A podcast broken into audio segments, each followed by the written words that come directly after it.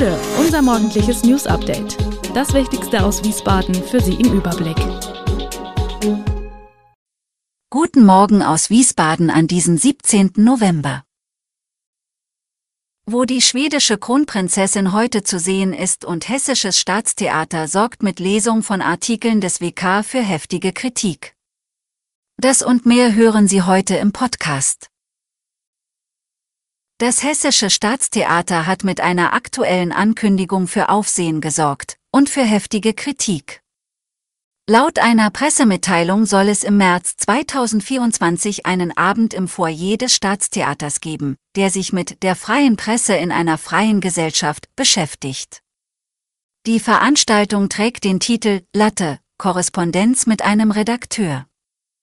Laut der Vorschau die auch auf der Internetstartseite des Theaters zu lesen ist, soll ein Spannungsverhältnis zwischen Pressefreiheit und Kunstfreiheit thematisiert werden. Das Hessische Staatstheater will ein Sittenbild unserer heutigen Zeit zeichnen. Das soll mittels Artikeln über das Staatstheater im Wiesbadener Kurier sowie der Korrespondenz des Staatstheaters mit einem Redakteur des Wiesbadener Kuriers geschehen.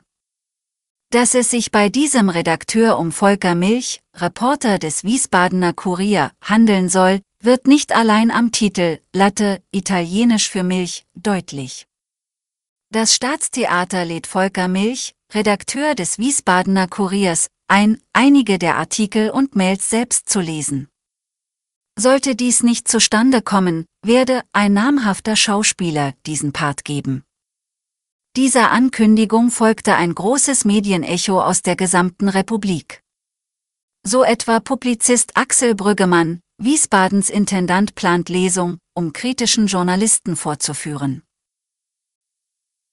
Es ist royaler Besuch, der an diesem Freitag nach Wiesbaden kommt, Schwedens Kronprinzessin Victoria wird in der Landeshauptstadt erwartet.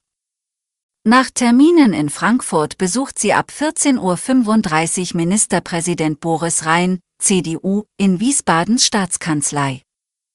Nach einem Eintrag ins Gästebuch ist ein einstündiger Austausch zu wirtschaftlichen Beziehungen zwischen Hessen und Schweden geplant, bevor sie die Staatskanzlei am Kranzplatz wieder verlässt. Danach geht es weiter ins Kurhaus. Um 17 Uhr und 45 Minuten nimmt Kronprinzessin Victoria dort an der Verleihung des schwedischen Unternehmenspreises teil. Interessierte Bürgerinnen und Bürger können die Vorfahrt der schwedischen Kronprinzessin und ihre Begrüßung durch den Ministerpräsidenten von einem Bereich auf dem Kochbrunnenplatz aus verfolgen. Möglicherweise wird dafür kurzfristig die Georg-August-Zinn-Straße von der Polizei gesperrt. Allerdings ist laut Polizei weder mit größeren Beeinträchtigungen im Straßenverkehr zu rechnen. Die Polizei hat im Zuge von Ermittlungen gegen das Islamische Zentrum Hamburg Objekte in sieben Bundesländern durchsucht, darunter auch in Hessen.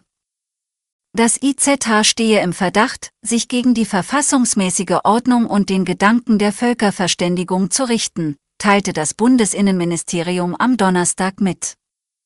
Außerdem gingen die Sicherheitsbehörden dem Verdacht nach, dass der Verein Aktivitäten der pro-iranischen schiitischen Terrororganisation Hisbollah aus dem Libanon unterstützt.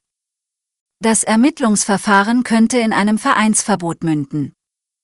In Hessen betraf die Razzia am Morgen vier Objekte, wie das Landeskriminalamt auf Anfrage mitteilte.